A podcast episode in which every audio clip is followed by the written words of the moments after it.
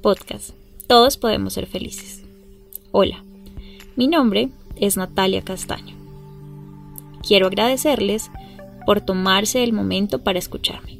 Mis intenciones con este podcast es poder demostrarles a todos ustedes que todos podemos ser felices, que la felicidad sí es para todos. Este tiempo de aislamiento me ha permitido explorar nuevas experiencias y tener espacios para poder grabar mi primer podcast para todos ustedes. Empezaremos por hablar un poco sobre las definiciones que hay sobre felicidad. Pues bueno, su definición es bien ambigua, pues hay muchos autores que la definen y dicen que puede ser un estado de ánimo, puede ser una circunstancia, una emoción, un sentimiento o todo esto reunido puede ser la felicidad. Hay definiciones que demuestran que estar feliz no es igual a ser feliz, es decir, que tener felicidad es diferente a ser feliz. Pues bueno, les digo que todos podemos ser felices porque la felicidad tiene unos componentes químicos que son producto de un proceso natural que se lleva en nuestro cuerpo, por lo cual cualquier ser humano que tenga la capacidad de activar este proceso entonces puede ser feliz.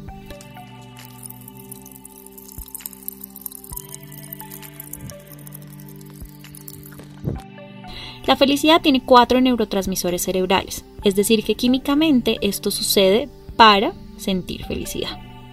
Estos cuatro neurotransmisores son la serotonina, que te permite mantener el buen humor o sentir tranquilidad. La oxitocina nos ayuda a sentirnos seguros con los vínculos afectivos que generamos, incluyendo el amor.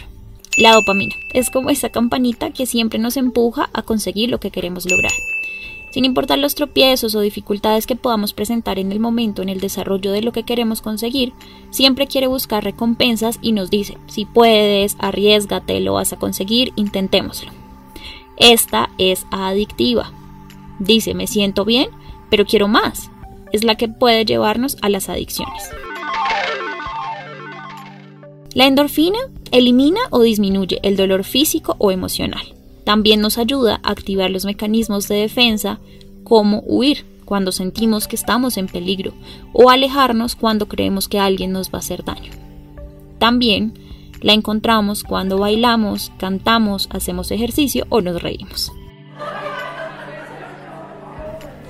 La oxitocina permite desarrollar la confianza y nos motiva a dar muestras de afecto como abrazar, besar, entre otros. La serotonina regula el apetito, también regula el sueño y se encarga de inhibir o reprimir el dolor y la violencia. Esta, a diferencia de la dopamina, no es adictiva. Nos dice me siento bien y aquí estoy satisfecho. También nos motiva a pasar más tiempo en familia, con amigos, compartir momentos con nuestros seres queridos. Cuando los neurotransmisores suben su producción, nos permiten sentirnos felices, es decir, que la producción de estos neurotransmisores es la felicidad. Ahora bien, supongo que todos nos estaremos preguntando, ¿y cómo hago para promover la producción de estos neurotransmisores? Pues bueno, Martin Seligman, nacido en un pueblo cerca de New York llamado Albany, es uno de los pioneros de la psicología positiva y creó una teoría que habla del optimismo aprendido.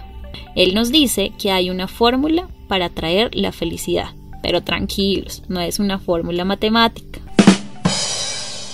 Vamos a verla.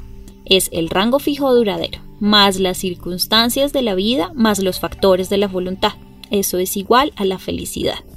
Es algo así como que nuestros pensamientos y acciones tienen una repercusión en nuestra forma de ver la felicidad. Es decir, que si conservamos estos tres aspectos podemos llegar a ser felices. Ahora hablando de otro tema un poco, hay estudios que indican que nosotros tenemos un porcentaje en nuestros genes que son hereditarios. Estos incluyen el estado de ánimo de nuestros padres y de nuestros abuelos. De un 25 a un 50% de nuestra habilidad para ser feliz es heredada. Sin embargo, esto no es un condicional para determinar qué tan feliz soy o qué tan feliz puedo llegar a ser, pues de los 50% restantes depende de cada uno de nosotros. El 10% de las circunstancias de las que nos rodean y el 40% de las actividades que hacemos. Depende de nosotros enseñarle a nuestro cerebro a aprender de eventos no tan placenteros y asimismo poder potencializar los pensamientos que tenemos positivos. Si aplicamos en nuestra vida diariamente una dosis de positivismo, vamos a lograr más fortalezas psicológicas, que es tener mayor seguridad en uno mismo y tener más propósitos. Más salud física nos hace ampliar nuestra salud, tener mayor efectividad del sistema inmunológico, es decir, podemos aumentar nuestras defensas. Más lazos sociales de relaciones saludables. Como la felicidad es un estado, es decir, una emoción, ella como todas las otras emociones tienen un ciclo. Creería yo que todas las personas que me escuchan en este momento han vivido una experiencia que les trajo demasiada felicidad o una felicidad duradera.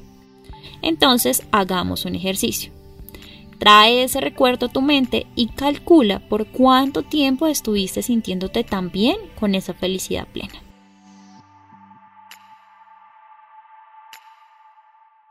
Se calcula que alguna situación que nos produzca felicidad permanece máximo durante tres meses en nuestro cuerpo, pues al cumplir su ciclo, como todas las emociones, volveremos a estar en un estado plano.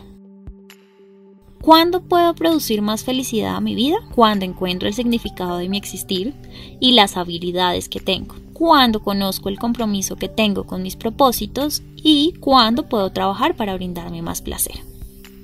Hay felicidades momentáneas, como aquellos logros que obtenemos, por ejemplo, eh, como los logros en el trabajo, los éxitos académicos. Sin embargo, se dice que la felicidad es no desear nada, ni tampoco querer controlar aquellas cosas que no podemos controlar.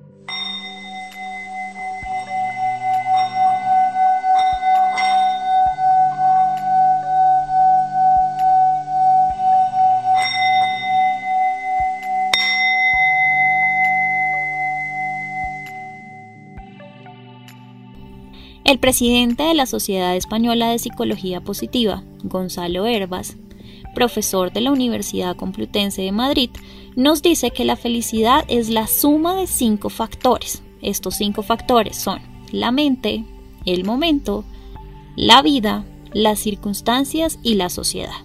La mente como pensamiento. Es decir, la felicidad es una manera de vivir y entender. Por lo tanto, hay una parte del pensamiento que involucra a la mente. El momento es la capacidad de disfrutar cada pedacito de nuestra vida y entender qué tan felices fuimos. La vida, si somos capaces de agradecer lo que tenemos y percibir que nuestras necesidades están siendo satisfechas con eso que tenemos. Las circunstancias, por el hecho de no poder elegir cada una de las circunstancias que podemos vivir. Puede verse afectado nuestro grado de bienestar, si no aprendemos a sacar el mejor provecho de estas. Y la sociedad, porque todos deseamos libertad. Sin embargo, sabemos que en algunas sociedades la libertad pues no es como nosotros la deseamos y nos hace cambiar nuestra percepción. Al cambiar nuestra percepción, queremos mayor libertad, buscamos mayor nivel de satisfacción con la vida y mayor percepción de bienestar y felicidad. Yo les puedo decir qué podemos hacer para mantener la felicidad. Tener objetivos claros. Disfrutar de cada momento. Cultivar relaciones interpersonales que sean positivas. Poner en práctica nuestras habilidades personales. No solo esforzarnos por obtener felicidades momentáneas. También ser agradecidos y dedicar día a día a esta práctica. En mi cuenta de Instagram les he comentado en varias ocasiones sobre los beneficios que trae ser agradecido y cómo podemos aplicarlos en nuestra vida de una manera frecuente. Activarnos con el ejercicio, así sea practicando solo aquellos ejercicios que nos gustan.